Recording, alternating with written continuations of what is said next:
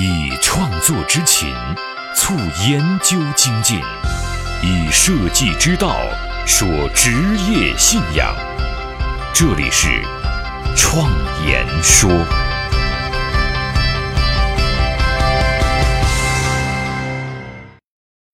大家好，我是主持人张子健。这期节目啊，我们接着来聊创造力十三种能力训练的方法。我们将接着讲后果部分的内容，它们包括图像思维、关联思维、美术执行能力、信息采集力和自学能力的训练方法。因为这五方面的能力是大家相对比较熟知的，训练方法也比较成熟。那么这一期啊，我就把它合并到一起啊，跟大家来分享。改变命运的设计力量，相伴一生的职业信仰，启迪思想的心灵碰撞，坚定清晰的幸福方向。请与我一起设计信仰。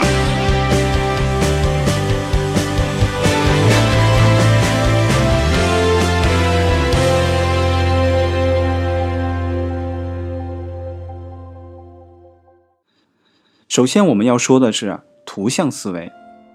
相比语言来说，图像化的思维方式更接近人的本能。我们在小孩子的时候还没有学会语言，就已经会简单的涂鸦了。图像思维的速度更快，也更加形象化，它也是一种直觉的表现。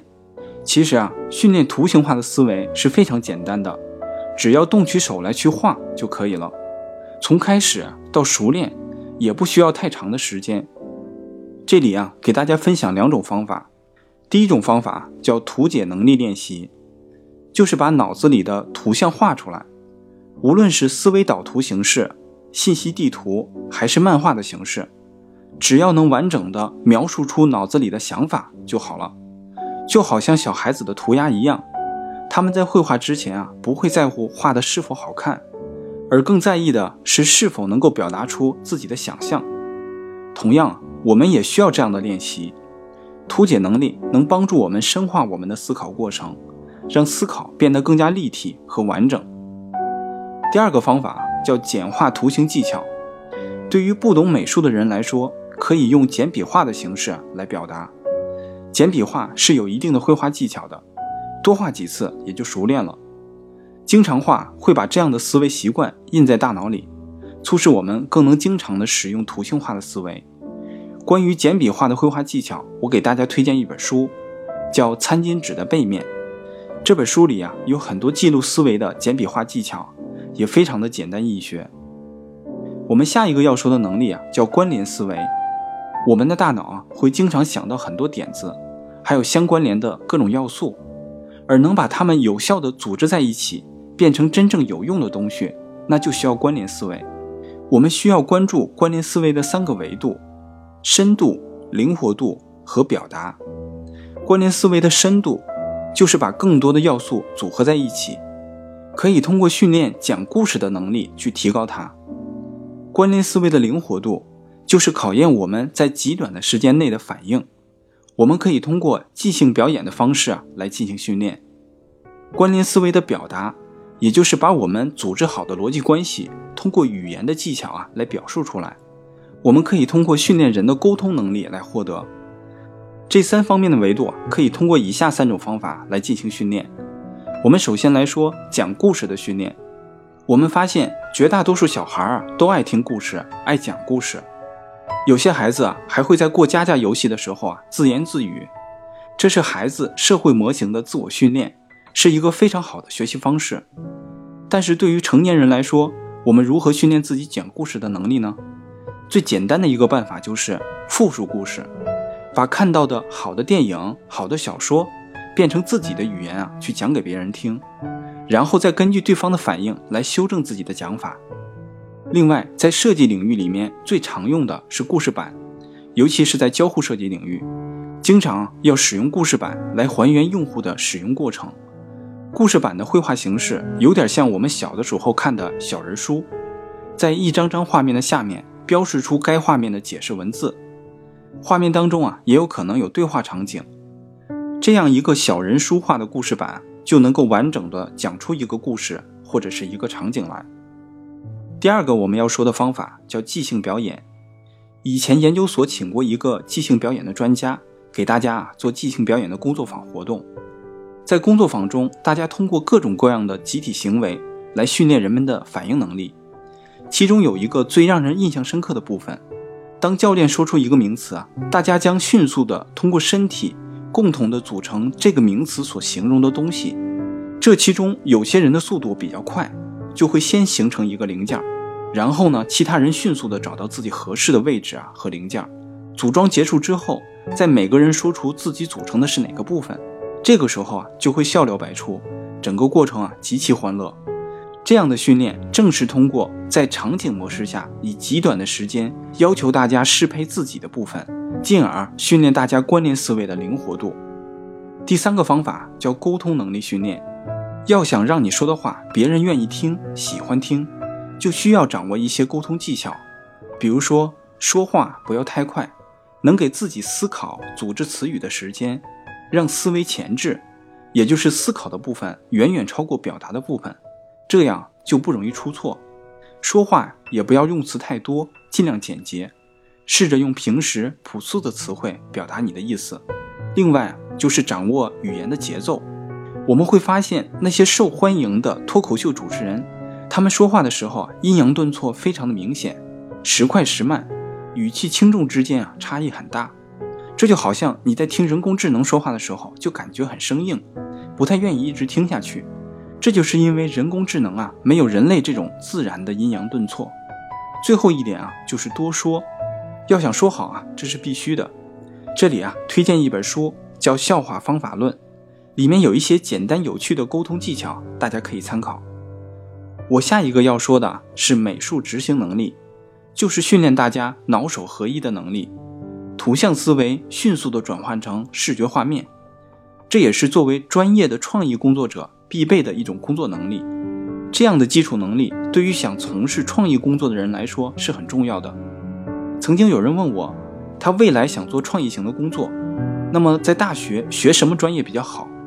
由于现在的大学所教授的设计课程，在设计工作当中啊不一定有用，反而在这种情况下，我觉得把基础打好是很重要的，所以我会建议他学纯艺术专业。有了这样的专业基础，在进入社会之后再转到设计专业，反而呢更有优势。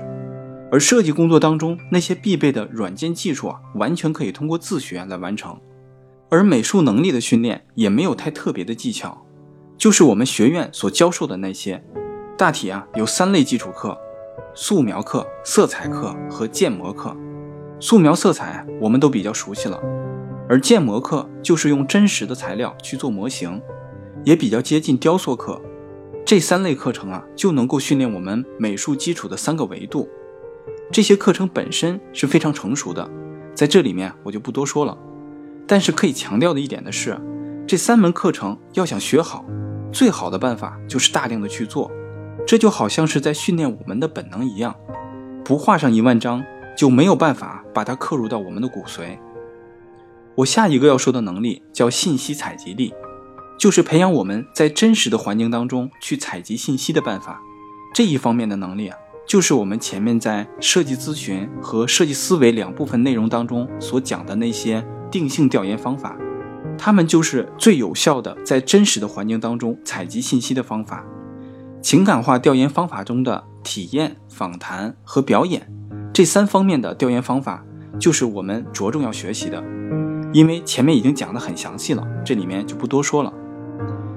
最后一个我们要说的就是自学能力，是在未来的社会当中我们生存最为重要的能力之一。以后终身学习一定会成为必然的趋势。谁能更有效的学习，谁就能够在竞争当中啊占据优势。在这方面，我分享三种我个人的学习心得。第一个就是互联网信息查询，可以说人类所有的知识啊已经存储在互联网当中了。在浩如烟海的知识海洋里，我们如何把我们需要的东西啊快速找出来？这的确是需要学习的。在互联网上搜索知识是有一定技巧的。除了平时要注意搜集那些专业性的网站，还需要分辨哪些知识是有用的，哪些知识是没用的。在这里啊，我分享一个技巧：当我需要去搜索一个问题的时候，我会把这个问题的关键词啊都提炼出来，不仅提炼问题本身的关键词，还要列出这个问题相关的一些旁枝末节的关键词。先在搜索引擎当中啊输入关键词，大概的了解一下这些词汇所搜出来的内容是什么，对自己啊是否有用。然后再进一步在百科里面了解一些基础知识。然后啊，沿着百科内容的索引啊去寻找，因为所有百科编辑的内容都有引用的来源，我们就可以沿着这些来源去寻找索引的源头。在之后啊，我们就可以在类似于知乎这样的软件里面去寻找相关的问题，从网友提供的答案里面去寻找自己想要的内容。以上这些动作都是在做基础的补课工作。在这之后，我们对我们所想要知道的内容有了大概的了解。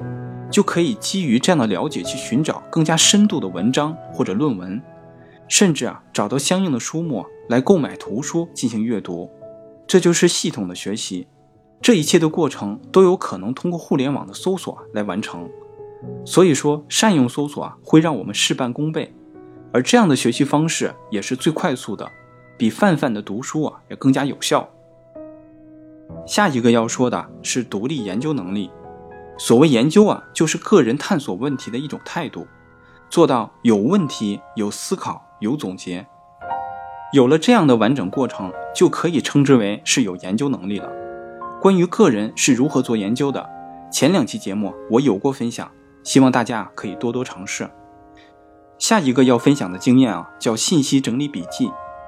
记笔记也是有学问的，善用记笔记能理清知识结构。也能通过书写的过程啊强化记忆，能让我们的学习啊事半功倍。比如说我在记笔记的时候，会在每一页纸上画两条线，一竖一横，把画面分成三份儿。左边呢记想法，右边啊记知识，下面写总结。这样的笔记清晰整洁，每次回头翻起来都能迅速的找到自己想要的那部分。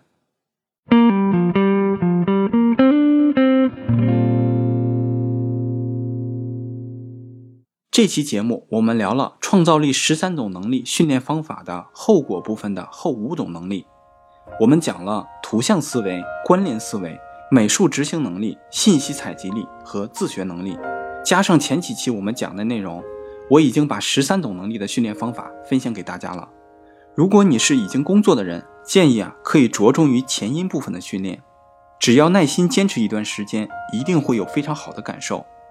而对于学生来说，后果部分可能会让他在短期内受益，而从长远来看，也应该把重点啊放在前因部分。创造能力的训练是一个相对比较长期的过程，这样的修行并不繁琐，但对于创造能力的发挥是非常重要的。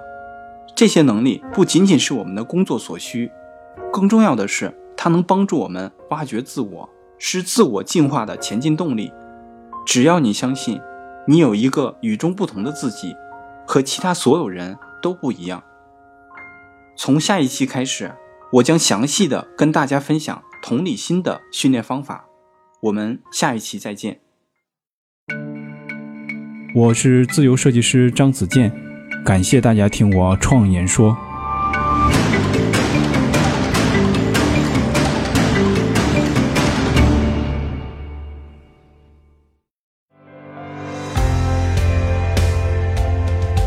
所见的现实，转瞬之间必然会被改变；所闻的金科玉律，可能是路上的艰险；所感的困苦，到了明天，也许比蜜还甜。人生一世，白驹过隙，倒不如昂首挺胸，做个坦荡匠人。我是设计师。